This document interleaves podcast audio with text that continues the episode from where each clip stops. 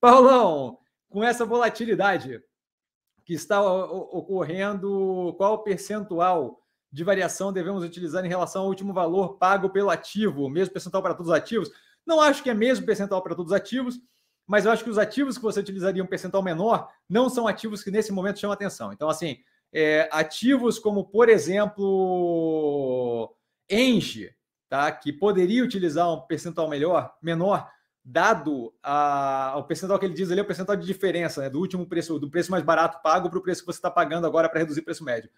Dado a Engie é, ser um ativo ali de infraestrutura elétrica muito bem estruturado, muito contínuo no resultado, meio reloginho, ela tende a oscilar menos. E aí ali você poderia usar uma diferença da, do último preço, do preço mais barato pago por você, para o preço da redução de preço médio, você poderia usar 5%, 7%. Mas aí qual é a questão? A questão é que não vale propriamente a pena alocar naquele capital agora, dado outros ativos que estão absurdamente derretidos sem qualquer sentido.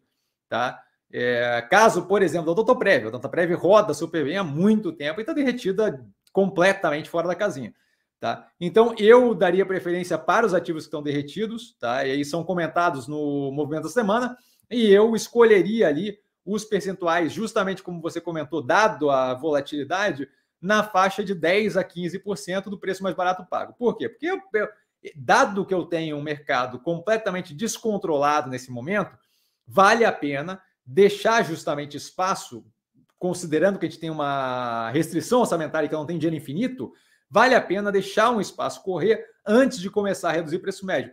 Pode ser que não consiga alocar em toda a operação, mas dado que a gente já vinha alocando bastante tempo e que você tem ali é, o, o, o, caixa que está sobrando, para quem está sobrando já é um caixa que está apertado, eu daria 10 a 15% é, do preço mais baixo pago, tá? Para justamente fazer preço médio para baixo.